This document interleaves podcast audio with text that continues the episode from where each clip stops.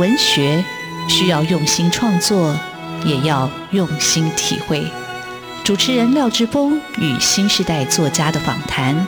带您探索台湾新风景。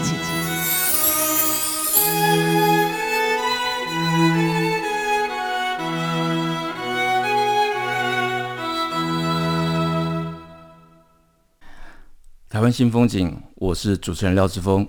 台湾新风景，台湾新风景，让我们认识台湾新时代的作家，看见台湾文学的新风貌。我们的岛故事依然继续书写。各位听众朋友，大家好，今天要为各位听众朋友邀请到的来宾非常的特别，呃，他是俘获二零二零年的金石堂年度出版风云人物的城邦集团麦田事业群的总经理。涂玉云，我一直搞不清楚城邦集团的编制跟结构。那我跟涂玉云涂总经理认识了非常久，但是我想今天也刚好借着他得到这个年度出版风云人物的这个机会来访问他，也请他聊一聊他自己怎么样走入出版这一行，还有很多很多精彩的出版背后的故事。涂总经理好，你好，各位好朋友，大家好。好啊，涂总，麻烦你介绍一下，因为。城邦集团做了非常非常的多，我觉得他他除了是一个很重要的一个作家的出版的平台，他事实上也是出版人跟编辑很重要的一个职涯的一个起步跟发展的一个平台。你先跟听众朋友介绍一下城邦集团。好，城邦是一个呃，因为叫集团嘛，其实就是一个公司，然后很多品牌哈，就是。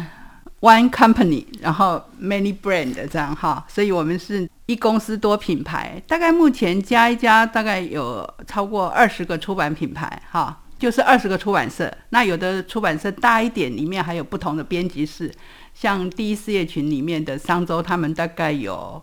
五个到六个编辑室。那麦田本身有四个编辑室，嘿，所以比较大的规模的里面有还有不同的编辑室。那其他小品牌，譬如说像。呃，猫头鹰或者是积木啦，就我的事业群下面，目前大概九个品牌，就是麦田、脸谱、猫头鹰、积木、马可波罗、经济新潮社、独步、香树林，哈，还有小麦田。那他们做的事情有同的，也有不同的。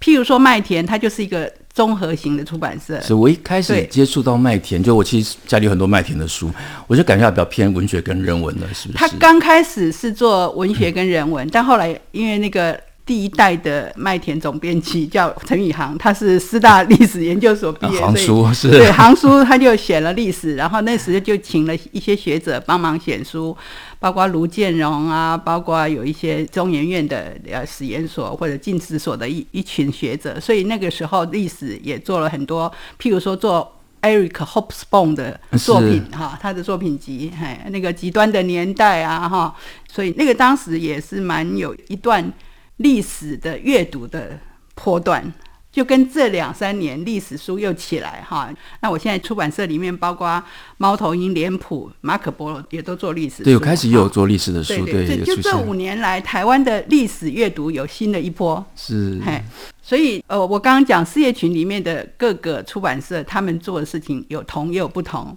譬如说，麦田是一个综合性的出版社，所以它有历史、有文学、人文、生活，什么都有。那像有一些类型的出版社，譬如说独步，他就做日本推理，他就专心的做日本推理，把日本推理名家或者是新秀全部都介绍进来哈。那另外像猫头鹰，他过去做工具书、图鉴类的，像 DK 那种哈，图鉴百科，而且那时候其实是引领风骚，他走得很前面，对对，他他做了很多图鉴很前卫的东西。那他也累积了很多的呃这种内容，就是。自制的那一块有一些东西是可以再重新拿出来，再编成另外一个东西。他前两年就出了一个那个甲骨文词典嘛，是，就是对，很大开本的。那个大概做了将近十年哈，就作者跟出版社之间大概，所以这出版社本身的那个基底跟那个财力跟那个人力资源要够厚，不然其实一套书的十年出版，我觉得那是一个很漫长的一个过程。对我，我觉得编辑工作有它的，呃，就是每本书每本书都有它的生命历程。你可以讲说每本书其实都有它的灵魂。那有的书呢，大部头的书，或者甚至不是大部头的，有时候你要追这本书，可能要追十年十五年。猫头鹰有一本书叫《汉字的故事》，他光是追作者的源头追了五年，到书出版的时候大概将近八年。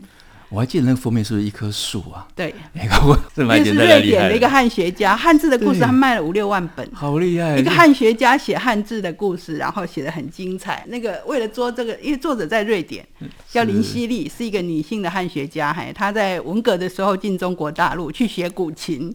后来她也出了一本古琴，猫头鹰有出，但是汉字的故事几乎是她的代表作。但麦田，我自己在读的过程里头，我还读到很多也有文学的，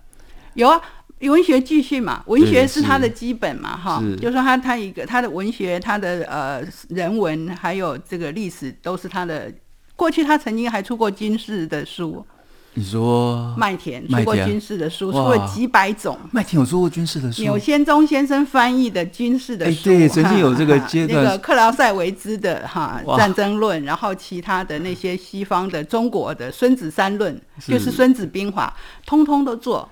后来这几年，中国大陆的出版社都跟我们买稿子啊，在大陆出版。而且我记得麦田军事的书，现在想起来，那时候其实也是很前面的一个书系的。这都是陈宇航的喜欢，所以引领风潮。当时、哦、对，我就是看到对他鞠躬。对，所以像那个马可波罗，他就是做探险跟旅行。就张宏志的喜爱，当时就是因为他对旅行这一块有他的想象跟他的编辑的理念，所以后来他做了一套探险与旅行经典文库嘛，就是那个精装版的。那像这个橡树林，它就是宗教出版社，我们就是刚开始就是做佛学、佛教哈，到现在它一直都在走这个路。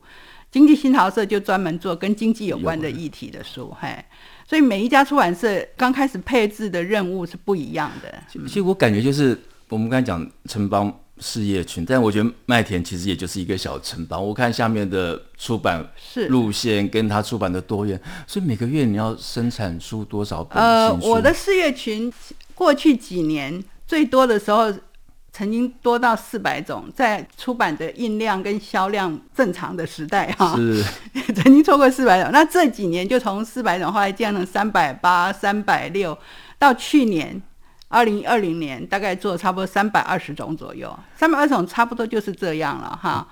那整个集团，我们大概整个城邦集团大概做八百种左右，就一年的新书 new title。所以以台湾的人口来讲，台湾的出版是非常蓬勃发展的。你想想看，台湾每年的新书是四万多种，哎，这么小的地方，人口两千三百万，出的新书是四万多种。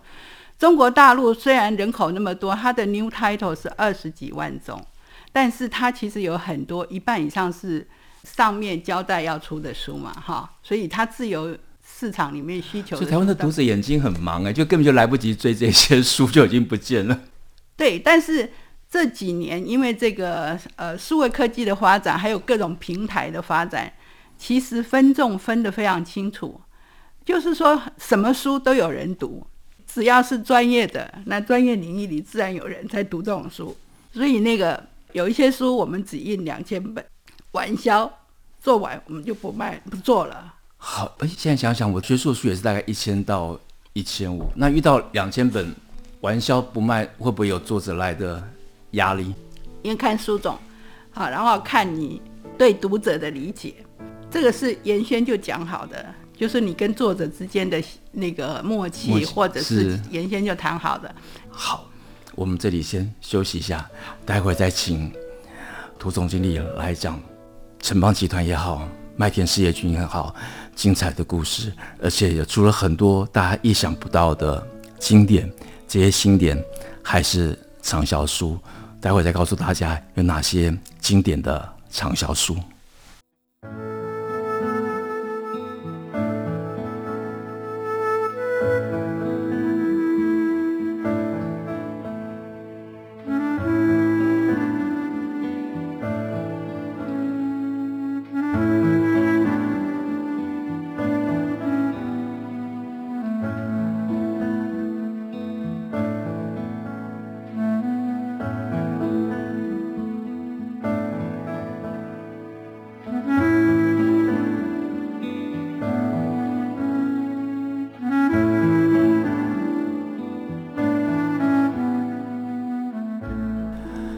台湾新风景现场邀请到的是呃麦田事业群的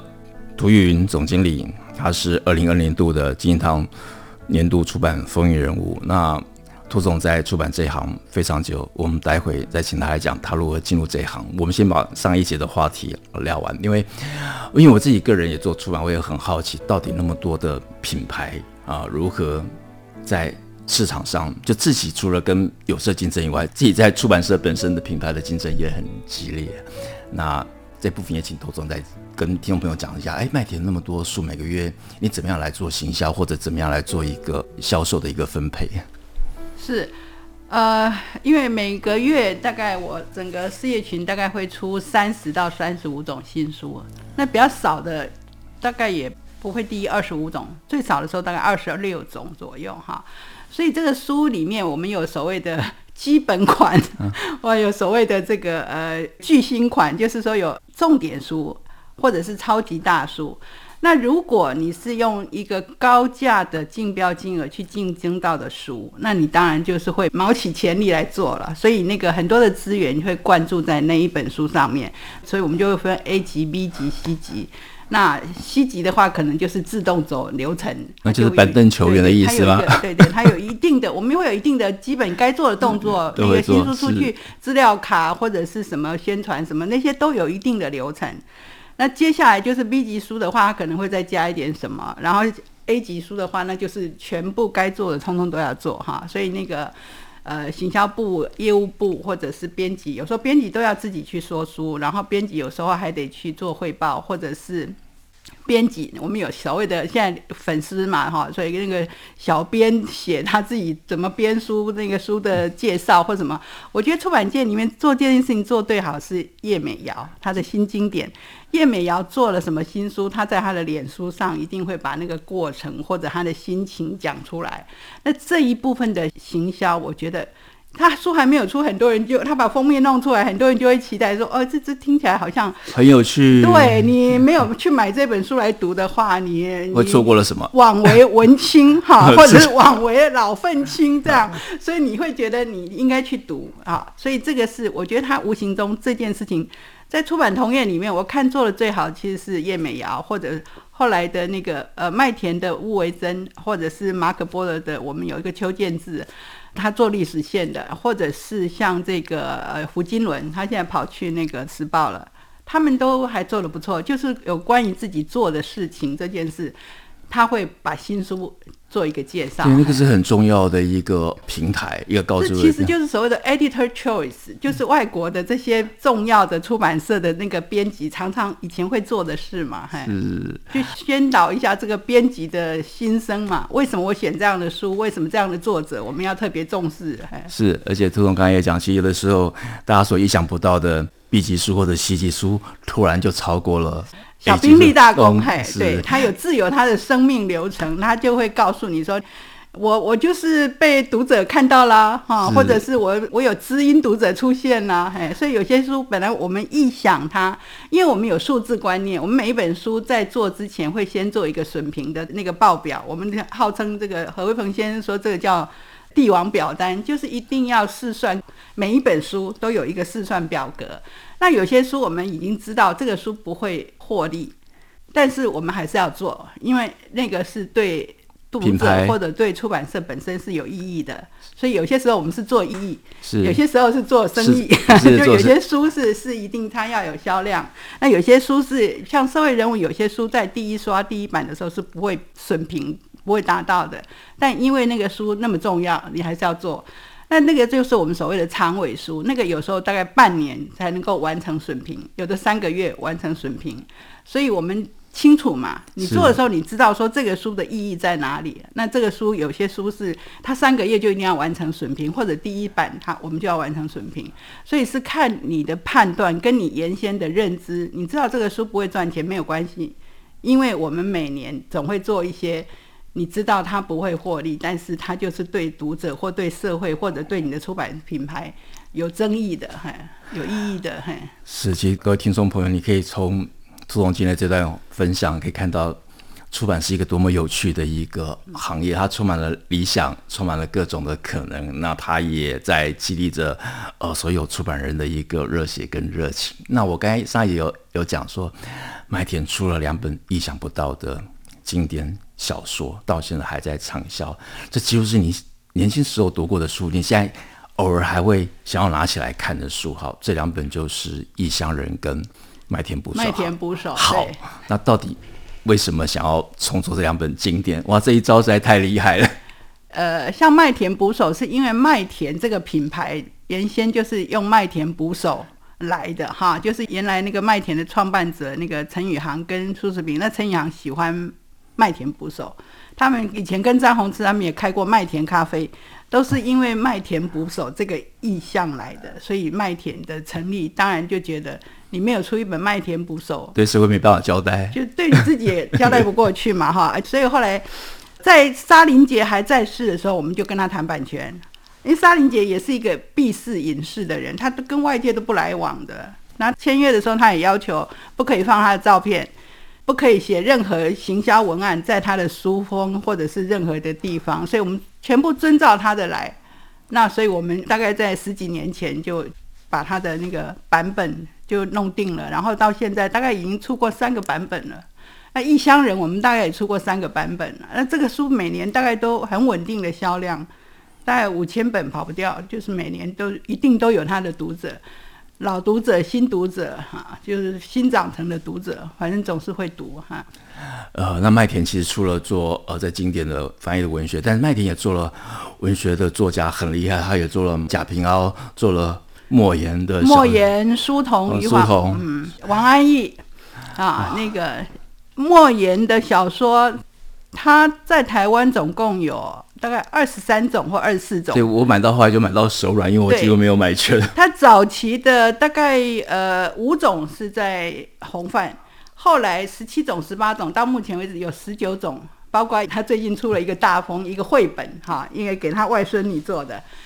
所以他大概目前。都在麦田，有十九种左右。对，他的红高粱是属于红范的嘛？对，那但是之后的早期是他跟《檀香型》之后的，对，然后《檀香型》呃，《生死疲劳》哇哇，我觉得这是他三本中晚期最成熟的作品，尤其是《生死疲劳》。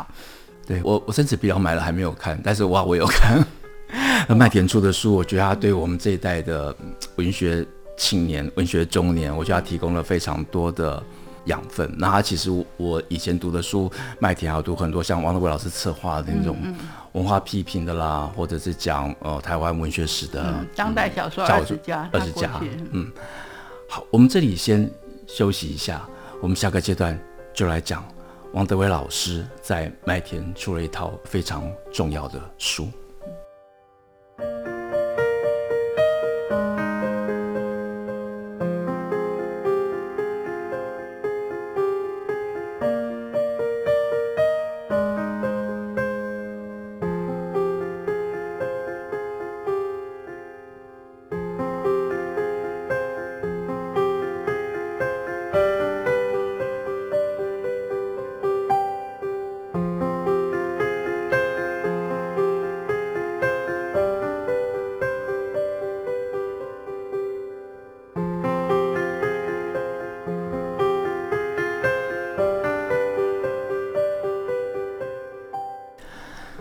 台湾新风景现场为各位听众朋友邀请到的来宾是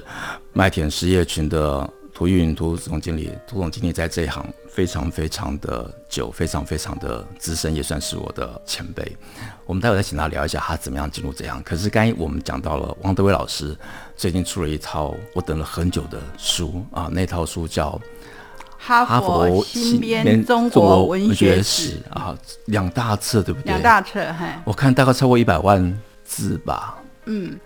好，那就请涂总经来介绍这套书到底有什么重要跟特别，他到了花了多少时间？王老师花多少时间来写这套巨作？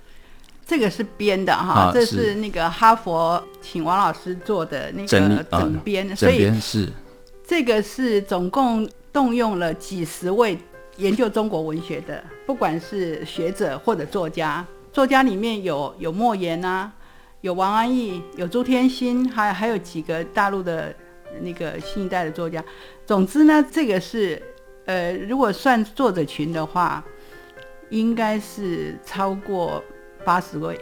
哇！好，有所有所有当代研究中国文学史的学者，几乎是一网打尽了哈，包括各种国籍的，欧美的、日本的、那个北欧，还有那个荷兰汉学界的哈，所以通通都是哈佛的原著是英文。那王老师就是做这个主编，他请这些人写。那写的话是从明朝明末哈有文学这两个字出现到现在现当代这样，所以他其实是。它不是一个那种年表式的，它其实是集中在某一个事件或者是某一个特定时刻，然后请一个人写。譬如说，他是写李碧城，他当时在香港、中国大陆，然后到香港这样子的一个女作家，她的影响为未来会造成什么？然后，譬如说这个近现代台湾的这些影视，譬如说新浪潮或者是什么，它它其实是有一个。有一个比较是主题式的写法，对，主题式的写法，或特定事件，或者某个特定时刻，啊，所以它这个是一个很新的概念编的中国文学史。那中国大陆，我记得是那个英文出了之后，呃，大陆呃理想国出版社，它好像也用很高的标金去竞标得到。那麦田是用比较正常的价格，因为人口少嘛，所以这个大陆出的时候，他们。很多文章都被删掉。原始版权属于哈佛大学。对，那我们是跟哈佛大学买版权，对对对，然后再翻成中文。那翻译的部分是王老师，王老师找人翻，翻是找几位名家翻，然后作者翻，然后那个翻完之后，在看稿的过程里，那个困难重重哈，所以动用了呃那个东华大学的那个刘教授啊，然后动动用了很多那个研究的那个学者，年轻一代的学者，所以那个是。就是这两三年，王老师的精力大概都放在这上面，然后一直到今年年初刚刚出版两巨册，其实很好看，因为他整个观点都不一样。嘿，其实我也很期待，因为其实我听王老师约略听过我讲过这个过程。那我之前其实也买过，也是麦田出版的王老师写的《台湾文学史》，他有自己的一个史观跟整理，我觉得那套书很重要。然后现在这套呃哈佛这个中国现代文学史，我觉得这个是一个很重要的一个回顾，它给我们一个嗯新的。观点，我觉得那个其实那个主题式的写法很值得听众朋友有兴趣要找来看啊。嗯，啊今天难得邀请到杜总经理上我们的节目，但我就请总经理讲他怎么样进入这一行啊。他一开始就介绍他的工作，可是我觉得到底一个出版人、一个编辑人是怎么样诞生的？他的历程非常非常的精彩。其实我我到现在，我觉得从结果来看。我真的觉得出版是一个非常迷人的产业，哈，非常吸引人。那我因为大学毕业就进当时的《中国时报》，在报禁还没解除的时刻，我们进了《中国时报》，那是那个报社的美好年代。那时候人才济济，什么人才都有，然后一副那种百花兴盛的时刻，这样。那在《时报周刊》做了六年的资料编辑，当时那个版权保护所谓的六一二还没有开始。所以很多杂志你都可以看，然后那个什么《纽约时报》、《Time》什么的，然后你都可以剪下来，去写图片说明，放在文章里。然后在那个时代，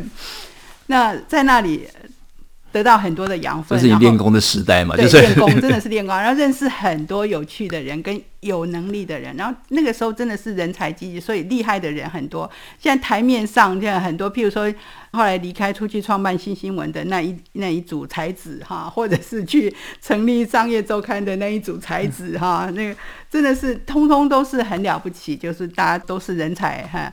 那在见识了这么呃两大报的这种。兴盛跟后来的这种转变，其实是一个很呃，应该是说一个学习的很好的一个过程。那后来就张宏志到远流，那他要他在做那一套那个胡适作品集之后，就正式进入远流编了胡适作品集。后来他又去做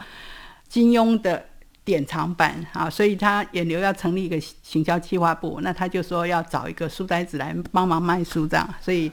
我就因缘际会就进去远流，后来在远流也得到很多的学习的机会，包括像张宏志、王荣文他们，还有周浩正，还有当时的远流也是人才济济，有有这个陈宇航、苏时平，一个编文学，一个编互惠文学，还有郝广才编儿童书，庄展鹏编台湾馆，所以那个时候的远流也是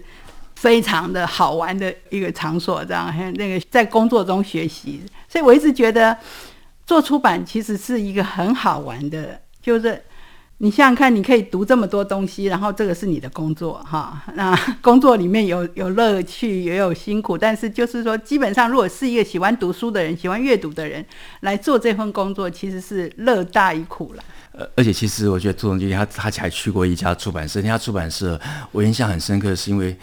我很喜欢。读书跟买书，所以我买了很多那家出版社的书。然后当初他要去那家出版社，还问过詹宏志先生的意见。那家叫直播文化。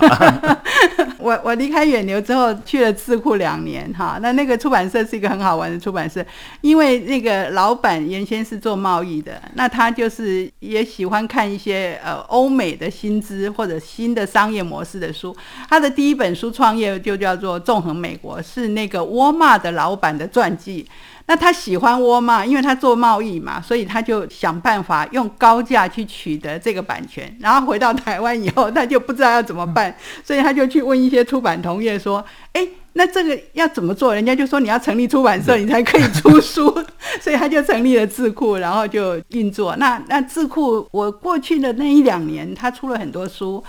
呃，他出过一本呃人文那种回响的书，叫做《旷野的声音》，是澳洲一个女作者。那当初也很心灵回响的哈。那后来就是做了呃《基业长青长青》，就是 Built to Last 啊，那就是讲那种企业要怎么永续的。另外有一本《奇异传奇》，是奇异的 CEO 那个谁呃 Jack Welch 写的哈。所以当时商业书都卖的不错。然后呃社会人员里面，到后来他们出了一本《书辉的世界》。那那时候行销做的不错，所以当时大概在后来前前后后有卖超过十万套，它是上下册，嗯。而且知乎文化那时候除了苏菲的世界以外，我那时候很喜欢读他讲那个报业的故事啊，他讲那个纽约时报，哦，纽约时报的故事。然后我想说，哇，这个报社的故事好精彩。我想说啊，可惜我们错过那样的一个机会，进到报社里头去跟那么多精彩的人物，呃，一起共事哈。嗯、那其实朱总经理的故事可以讲。很久应该要写一本回忆录，然后重要的是他对出版产业始终抱持的热情。那现在麦田又往下一个阶段，啊、他们做有声书，他们开线上的课程，他们做平台。朱总经理在接受专访里他说，他认为出版不是一个黄昏产业，他觉得编辑永远可以找到可以着力的地方。我们今天非常感谢朱总经理上来我们节目，跟我们做这么精彩的分享，谢谢朱总经理，谢谢，谢谢。来